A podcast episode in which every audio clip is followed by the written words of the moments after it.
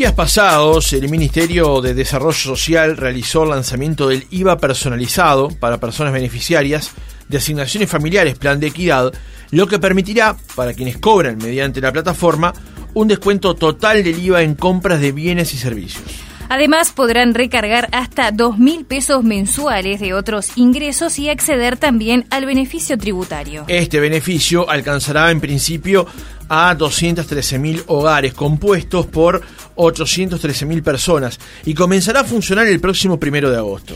El ministro Martín Lema explicó que con esta medida se busca un cambio de visión instrumentado de forma dinámica que permite a los usuarios operar a través del celular para acceder al descuento del IVA personalizado y que en lugar de exonerar el IVA a un producto determinado, con este instrumento se focaliza en la situación socioeconómica de los hogares, algo que a su juicio, es más justo. ¿Cómo funciona este instrumento? Lo conversamos en nuestra entrevista central con Antonio Mansi, director nacional de transferencias y análisis de datos del MIDES. Mansi, ¿cómo le va? Buenos días, gracias por atendernos. Buenos días, Francisco. Buen día, Roxana. Muchas gracias a ustedes por la invitación. Mansi, ¿por qué define el Ministerio de Desarrollo ir por este camino para beneficiar justamente a las personas que cobran, que obtienen la asignación familiar Plan de Equidad?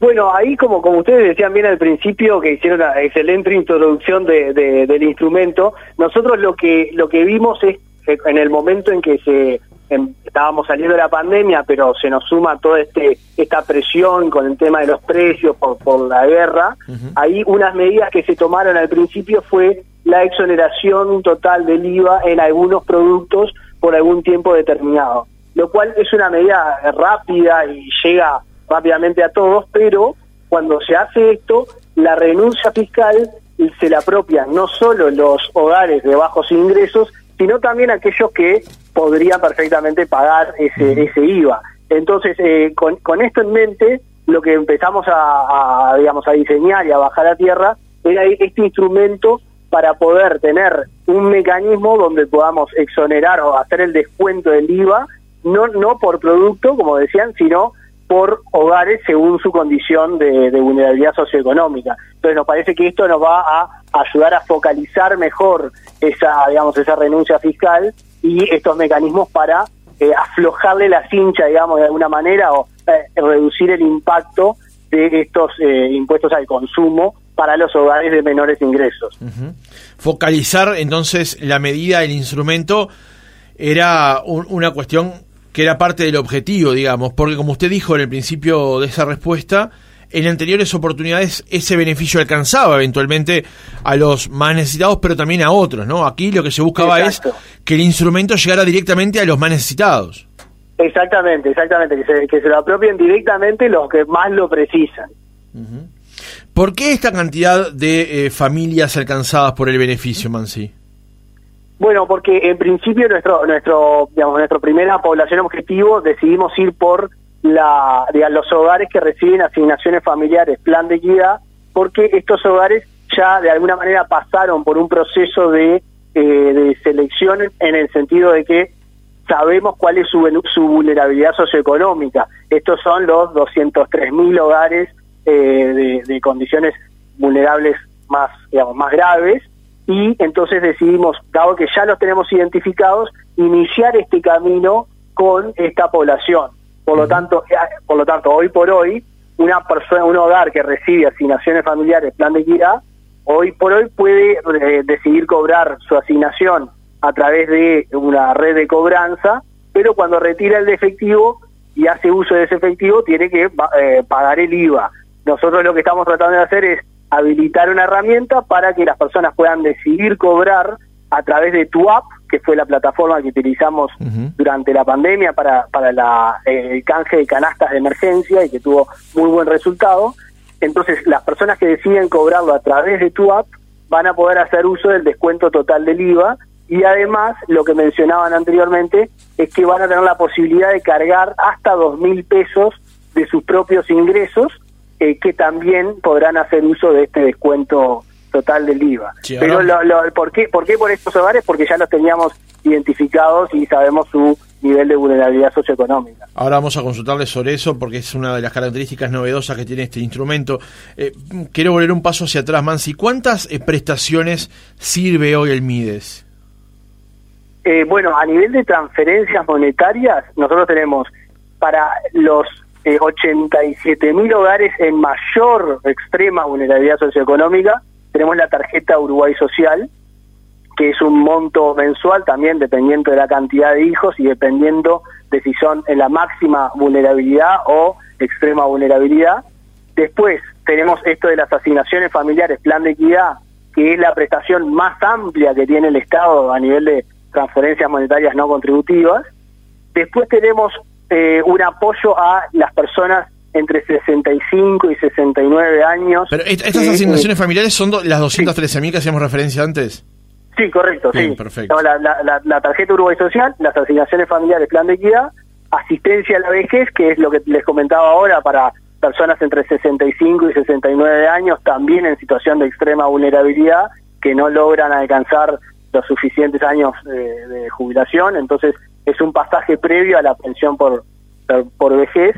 Eh, y después tenemos naturalmente lo que hemos anunciado en estos últimos dos años, que desde enero 2020, 2022 empezó a correr el bono crianza, que es una prestación de dos mil pesos por menor entre 0 y 3 años en los hogares de extrema vulnerabilidad socioeconómica. Eso, esto es una apuesta fuerte a la primera infancia, que sabemos que es eh, fundamental esos primeros años de vida, que tengan los necesarios, eh, digamos, el necesario apoyo para que no les falte. Y, y después, además, se suma todo esto una batería de otras medidas que hemos tomado por ejemplo, el bono social de UTE, que tal vez habrán escuchado, pero todos los beneficiarios, tanto de tarjeta Uruguay Social, como asignaciones familiares, plan de equidad, como asistencia a la vejez, eh, pueden acceder a un descuento de hasta el 90% en su factura de UTE. Eh, también se anunció en, en mayo eh, de este año, en, en esta combinación de baterías, se anunció también un aumento estructural del 4% en las transferencias tarjeta Uruguay Social y asignaciones familiares, y también, por supuesto, esto de haber congelado el precio del supergas durante los meses de invierno, eso es una medida que alcanza a toda la población, pero además un descuento del 50% en la recarga de, eh, de garrafas de 13 kilos para estos hogares también. Por lo tanto, estamos, eh, este es un complemento de varias baterías de medidas que lo que apuntan es a reducirle el, mitigar un poco el efecto del el aumento de precios y las condiciones de vulnerabilidad que tienen todos estos hogares. Me quedó eh, un dato pendiente, Mansi. Eh, de la asistencia a la vejez, ¿cuántas prestaciones se sirven? Ahí son bastante menos, eh, son estamos ahora a unos 3.500 3.500 personas y, bueno, por supuesto está abierto para seguir seguir captando a los que más lo más necesiten. Bien. Eh, Mansi, con respecto a las medidas que se habían tomado cuando comenzó a apretar de alguna manera el índice de precios del consumo, la inflación eh, conocida habitualmente, ¿cuánto tiempo se demoró en, en, tomar una determinación en este sentido, en ir por este camino? ¿O era algo que ya se estaba evaluando con respecto a las ventajas que hoy ofrece, por ejemplo, la tecnología? Eh, bueno, no, eh, esto ya lo veníamos pensando naturalmente, pero por supuesto hay momentos en que se tienen que tomar decisiones rápidamente. Eh, en ese sentido, nosotros por supuesto apoyamos la definición del, Ministerio de Economía de, exonerar estos productos, porque además no teníamos todavía el desarrollo de la aplicación. Entonces, cuando en mayo se anuncia, realmente pusimos todas las baterías para lograr de que el primero de agosto ya quede habilitado esta plataforma para, para transitar este camino del IVA personalizado. Y acá cabe aclarar que esto es un trabajo que está impulsando el MIDES, eh, particularmente desde la Dirección de Transferencias, acá que, está a mi cargo, la directora Paola Castro y todo su equipo, excelente trabajo vienen haciendo, pero también estamos apoyándonos mucho en nuestros socios principales, que son Antel y Brow, que son las dos instituciones que manejan la plataforma TuApp, eh, además de nuestro socio principal en todos estos proyectos, que es el BPS, y el apoyo de AGESIC también para la validación de identidad digital. Entonces, eh, coordinar con todos estos actores, una vez que se define que vamos a ir por este camino, eh, es realmente una tarea importante, pero estamos logrando realmente una muy buena, muy buen trabajo entre todos y eso es lo que lo que más motiva a seguir adelante con, con este proyecto. Le consultaba eh, más temprano, Mansi, con respecto a la cantidad de prestaciones que sirve el MIDES. Usted ha dado justamente un, panorama con respecto a la tarjeta Uruguay Social, a la asignación familiar, agencia eh, asistencia a la vejez, también el monocrianza, la que tiene que ver con el bono de UTE, también lo que tiene que ver con el supergas. Porque en su momento se manejó desde Presidencia de la República en particular, desde la coalición de gobierno, la protección social que hoy ofrece el gobierno en relación a administraciones anteriores. Y quería consultarle justamente cómo ve usted justamente la relación entre lo que se hace hoy y lo que se hacía antes.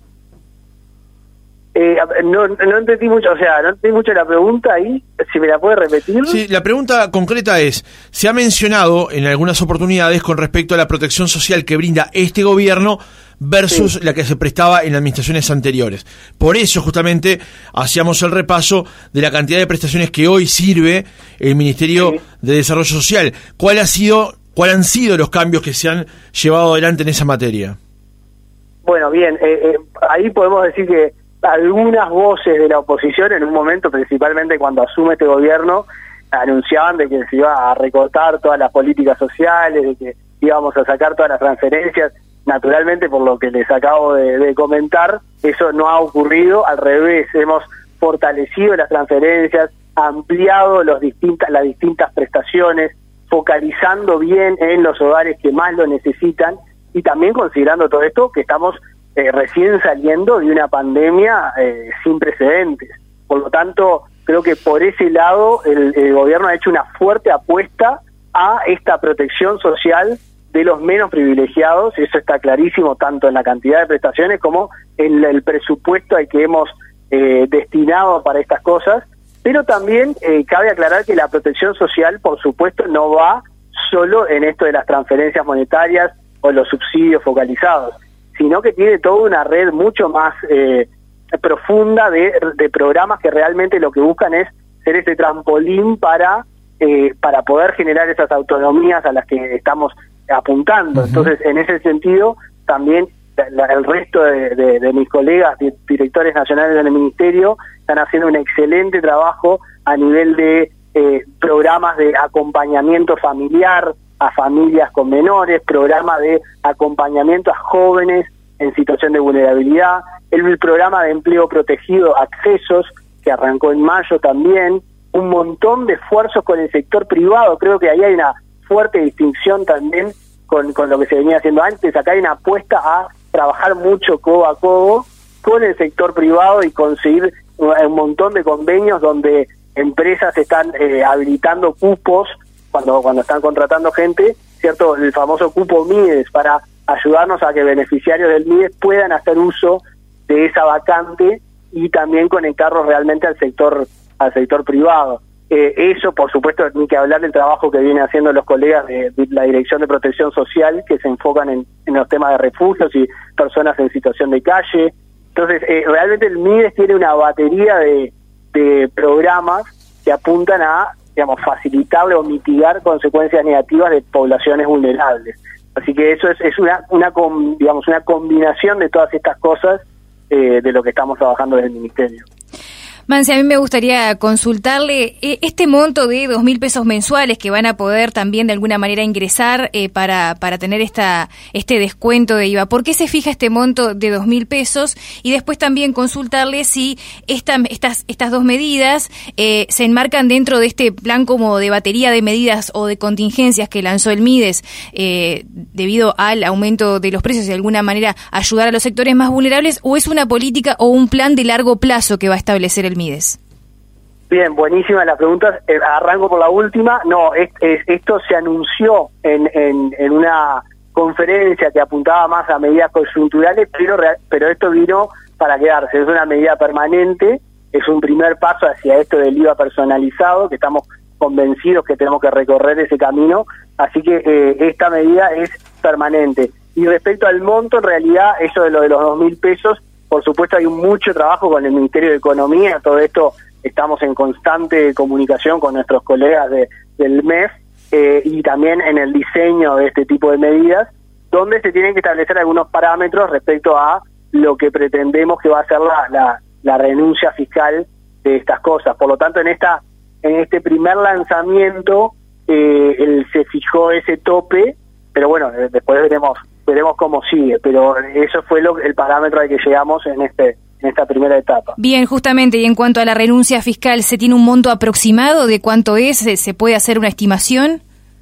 Eh, bueno, ahí en realidad, eh, como les decía, es, es, más el mes que está trabajando estas, estas eh, estimaciones, sin embargo es muy difícil realmente, como es la primera vez que se está llevando esto a cabo, es muy difícil determinar cuántos se van a adherir a la plataforma, cuántos van a hacer uso de los dos mil pesos o si harán menos. También está el tema de el monto de las asignaciones, es variable dependiendo de la cantidad de niños y si están en primaria o en educación media. Por lo tanto, eso, son, variables eh, desconocidas en este momento, entonces eh, sé que hay estimaciones, pero no me quiero meter en eso que está más el mes con eso. Sí, Mansi, meses atrás el Ministerio también había decidido limitar el uso de la tarjeta Uruguay Social, que a partir de esa decisión iba a ser solo para la compra de elementos de primera necesidad. Esa decisión también estaba en el orden, en la línea de focalizar la ayuda justamente a los que se ven beneficiados de la tarjeta Uruguay Social? Sí, bien, ahí, ahí hago una, una aclaración. La tarjeta Uruguay Social, que, no es, eh, digamos, no es un instrumento asignaciones familiares, plan de equidad, la tarjeta Uruguay Social sí tiene como objetivo la eh, asistir a los hogares de extrema vulnerabilidad en la compra de productos de en bienes de primera necesidad. En ese sentido, efectivamente, a partir de diciembre empezamos a hacer una revisión de los rubros de los comercios que aceptaban la, la, tarjeta y ahí estamos efectivamente focalizando en este tipo de rubros de primera necesidad. Ahora, las asignaciones familiares plan de equidad no tienen esa limitación de eh, bienes de primera necesidad porque es una, es una prestación que tiene contraprestaciones, es decir, los hogares tienen que tener a los menores matriculados y asistiendo sistema, al sistema educativo, así como haciendo controles de salud. Entonces, como, como no estaba esa limitante a nivel de productos y servicios, en este camino de, también del IVA personalizado, tampoco, tampoco tiene esa restricción, más allá de que eh, estamos en el camino de prohibir lo que es cigarrillos, bebidas alcohólicas, etcétera. Pero no hay, no hay allí una especie de contradicción, Mansi, en el hecho de que un mecanismo solo se puede hacer para comprar ciertas cosas y luego otro, más allá de la razón que usted esgrimía recién, permita una gama más amplia de beneficios a los que acceder? Eh, no, no necesariamente, es un buen punto, pero no necesariamente porque, como les decía, la tarjeta en sí no tiene contraprestaciones, es solo, es solo enfocada por situación de vulnerabilidad socioeconómica, por lo tanto ahí eh, sí se entendió de que era, para cumplir con su objetivo, era eh, importante focalizarlo en estas categorías que mencionábamos. Sin embargo, la otra, esta otra transferencia de las asignaciones familiares busca más el desarrollo y la, conexión de estos hogares y los menores principalmente al sistema educativo, al sistema de salud, y como tiene esa contraprestación, eh, se entiende que no es necesario limitarlo a productos de primerísima necesidad, más allá de que, eh, como son hogares de muy bajos ingresos, termina haciéndolo, haciendo uso para ese tipo de cosas. Pero, pero eh, así es como está el, sistema actualmente. Más, yo le quería preguntar si hay algún eh, eh, camino como alternativo para aquellas personas que quizás no manejan la tecnología de manera eh, tan natural como lo, como lo hacen otras generaciones. O sea, se, entiende que se, se, está yendo hacia un camino donde, bueno, de alguna manera sea mucho más accesible pagar las cuentas, hacer las transferencias, todo a través de aplicaciones, pero todavía he sabido que hay un sector de la población, y sobre todo de las personas más mayores, a las que todavía ese cambio le cuesta. Esta medida es una medida muy focalizada hacia todo lo digital. ¿Hay algún mecanismo alternativo o solamente se apunta para este lado? Bueno, eh, es un muy buen punto ahí. Nosotros, eh, ¿en qué nos basamos para hacer esto? En, un par de cosas. Lo primero es que la, aplicación Tu App es, no es la primera vez que lo estamos usando, como les comentaba, esto lo empezamos a utilizar desde abril 2020, cuando recién inició la pandemia, y tuvimos que buscar rápidamente un instrumento para llegar a todas aquellas personas que, eh, que estaban por fuera de la red social y que no eran titulares de, la tarjeta ni asignaciones eh, y necesitamos llegar rápidamente sin contacto físico, eh, algo que sea ágil, etcétera. Y es de esta manera que se nos presenta tu app como una potencial plataforma para canalizar esto y realmente desde que inició hasta ahora, hasta marzo de 2022, más de 560 mil personas hicieron por lo menos un canje con la aplicación y en su momento tope tuvimos 320 mil, 330 mil personas por mes haciendo uso de la aplicación y canjeando esta canasta de emergencia. Entonces, naturalmente al, principio hay una hay una pequeña curva de aprendizaje de cómo se baja la aplicación, cómo se usa, etcétera, pero eso entendemos que no va a ser uno de los principales desafíos y además, por supuesto que eh, vamos a tener todas las oficinas del MIES a disposición y el 0800 y el chatbot y todos los, todos los mecanismos que tenemos de comunicación con la ciudadanía a disposición para ayudar a todos aquellos que tengan dificultades. Y, y otro, otro, digamos, apoyo clave que tenemos son los comerciantes que al ser ellos, eh, digamos, usuarios a través de los cuales se puede hacer uso de tu app, también ayuda mucho a sus vecinos a hacer estas cosas. Entonces, nosotros entendemos que más allá de que pueden haber dificultades y tenemos que trabajar para reducir al máximo esas barreras, lo cierto es que estamos avanzando cada vez más rápido hacia una transformación digital de, interacción entre la ciudadanía y el Estado. Como saben, ahora hay un montón de trámites que solo se pueden hacer en línea o que te dan muchos beneficios hacerlos en línea. Entonces también ahí estamos eh, trabajando codo a codo con AGESIC para que esto también sea una oportunidad de eh, hacer un esfuerzo importante para incluir a las personas a todo esto de la ciudadanía digital y ayudarlos a hacerse su identidad digital y aprovechar de todos estos beneficios eh, que presenta la, tecnología, que además también no solo se ve en, el, en la interacción entre ciudadanía y Estado, sino en lo que es los medios de pago. Como saben, en, varios países ya esto es, es estándar y acá también se está avanzando rápidamente hacia los pagos digitales. Entonces nosotros queremos asegurarnos que nadie quede, atrás de esas transformaciones.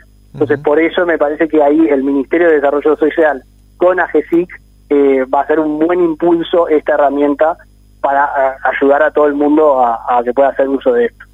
En el cierre, Mansi, ¿cómo y cuándo los usuarios justamente de la asignación familiar Plan de Equidad van a poder acceder a este beneficio? Bien, en concreto, acá hay, si quieren repaso rápidamente los, tres pasos que las personas tienen que hacer. Lo primero es, esto es está pensado específicamente para los que ya reciben asignaciones familiares plan de equidad. O sea, si no, si usted no es beneficiario de asignación familiar plan de equidad y cree que le correspondería porque tiene menores a cargo y está en una situación de, muy bajos ingresos o vulnerabilidad socioeconómica, eso tiene que hacer el proceso a través de PPS o eh, eh, solicitar una visita en las oficinas nuestras. Pero antes de profundizar sobre eso, Mansi, deme un segundo. ¿Cómo, se configura justamente la realidad para que un padre, una madre, un, núcleo familiar pueda acceder justamente a ese beneficio? Capaz que no lo sabe, capaz que puede hacerlo y hoy está, está lejos de él. ¿Cómo, cómo lo puede hacer? Para, para ser parte de, para recibir una asignación familiar plan de equidad, hoy tiene dos mecanismos. Por un lado, puede ir a la oficina del Banco de Previsión Social, del BPS, y ahí solicita, digo, saca hora para solicitar la asignación familiar, plan de equidad, y le completan un formulario de vulnerabilidad social. Con la respuesta que uno da, eso determina eh, un índice de carencias críticas, que es lo que define si supera el umbral para recibir o no la asignación. Eso es un mecanismo. El otro mecanismo que, existe es el de ir a la oficina del Ministerio de Desarrollo Social y solicitar una visita de un técnico. Entonces, una vez que recibe esa visita, que puede ser puede llevar bastante tiempo, unos meses, en algunos casos hay personas esperando hace más de un año, eh, ahí va, la, va el técnico social y le completa el mismo formulario y ahí también define si accede a las asignaciones familiares plan de guía o a la tarjeta Uruguay Social. Ahora, claramente esto implica que ahí eh, tenemos eh, que hacer un gran esfuerzo en mejorar este sistema, porque como les digo, hay personas que están esperando hace mucho tiempo para ser visitadas, entonces nosotros eso lo detectamos en, en marzo 2020, 2020 eh, cuando recién asumimos, habían unas 16.000 solicitudes pendientes a ir a visitar en el MIDES. Entonces, eh, obviamente con la pandemia que no pudimos salir a hacer visitas, etcétera, ese número aumentó muchísimo y ahora lo que estamos trabajando para solucionar este problema es que la visita no sea el único método de entrada, sino que las oficinas de MIDES también puedan tomar una declaración jurada de vulnerabilidad social y funcionar igual que el BPS. Entonces estamos eh, trabajando fuertemente para la implementación de una declaración jurada en las oficinas del MIDES y las estamos conectando con las oficinas de BPS en este proyecto que llamamos Ventanilla Única BPS MIDES, lo cual implica que eh, seguramente el año que viene ya van a estar todas las oficinas BPS y MIDES conectadas con el mismo formulario, con el mismo procedimiento, para que podamos atender rápidamente a todas las personas. Eh, así que estamos trabajando en ese mecanismo. Me fui un poco por las ramas, les pido disculpas. No, no, no, pero, eh, eh, para hoy por hoy, hoy por hoy los caminos son esos: o, o ir a la oficina de BPS o esperar una visita de un técnico del MIDES y ahí se determina su vulnerabilidad social en base a cinco dimensiones, que es el, las condiciones de la vivienda, el nivel educativo, un índice de confort, la cantidad de personas y si hay hacinamiento en, el hogar eh, y acceso a saneamiento, luz, etcétera, varias dimensiones que miden el nivel de vulnerabilidad no solo mirando los ingresos sino todos estos aspectos observables. ¿Y cuál es el rango de beneficio que obtiene la persona que cobra un plan de una, una asignación familiar, plan de equidad? Bueno, eso es una muy buena pregunta. El, como les comentaba, el, la, el monto de la asignación depende de la cantidad de menores. Eh, entonces, y depende si ese menor está en primaria o en secundaria. Pero para poner un ejemplo, si, si un hogar tiene un menor en primaria y uno en secundaria, recibe mensualmente 4.197 pesos. Y entonces, a partir, de, a partir del primero de agosto y con esto del IVA personalizado, eh, hoy por hoy ese monto, sumado a los dos mil pesos que va a poder eh, ingresar de, sus otros ingresos, todo ese monto va a poder ser descontado total del IVA, lo cual, asumiendo un IVA máximo, obviamente no todos los productos tienen eso, pero asumiendo un IVA máximo, eh, estaría obteniendo un descuento total de 1.363 pesos. O sea, esto le rinde, quiere decir que su asignación familiar, en relación a su asignación familiar, es como un 32% adicional. Eh, ese, ese es como una, una, para tener una idea de los montos. La tarjeta Uruguay Social, que es para los que están en extrema vulnerabilidad, eh, ahí se le da, por ejemplo, si tiene un menor, eh, 1.474 pesos, y si tiene cuatro o más, puede recibir hasta 7.900 pesos eh, en el caso de extrema vulnerabilidad económica. Acá estamos hablando de hogares que tienen piso de barro, techo de, residuos, o sea, no puede que no tengan saneamiento, estamos hablando de condiciones eh, bravas. Pero bueno, eh, entonces... Volviendo al origen de cómo la persona puede acceder entonces al, beneficio. Perfecto, entonces, uno que ya esté recibiendo las asignaciones familiares plan de equidad, tiene que completar tres pasos. Y esto va en línea con lo que hablábamos de la identidad digital. Eh, para lo primero que tienen que hacer es registrarse un usuario en gov.ui, que es, eh, es lo que maneja GESIC para la eh, para hacerse la, identidad digital, que eso le permite acceder a varios trámites. Entonces ahí nosotros esto lo tenemos por supuesto colgado en la página del ministerio, pero entra a mi.iduruguay.gu.uy y completa un formulario de pocos campos ya con eso le da la el primer nivel de usuario digital. El segundo paso es validar ese usuario a nivel presencial, porque esto le permite hacer trámites mucho más complejos y que impliquen eh, dinero.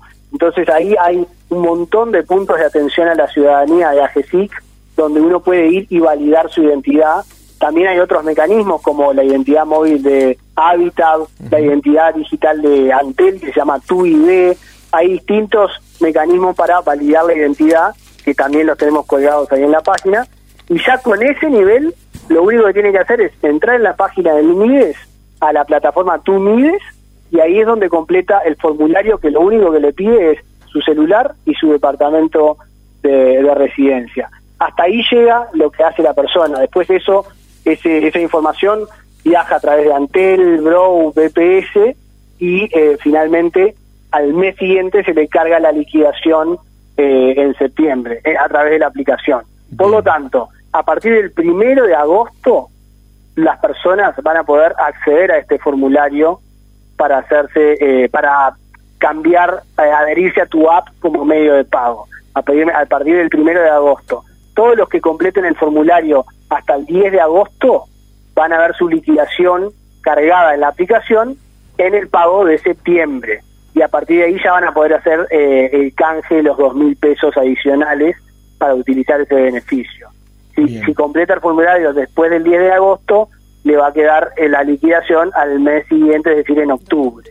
Eso no, no lo quiero no quiero confundir mucho, pero básicamente del primero al 10 de agosto, los que completen el formulario de adhesión a tu app van a ver su prestación cargada en septiembre en la aplicación.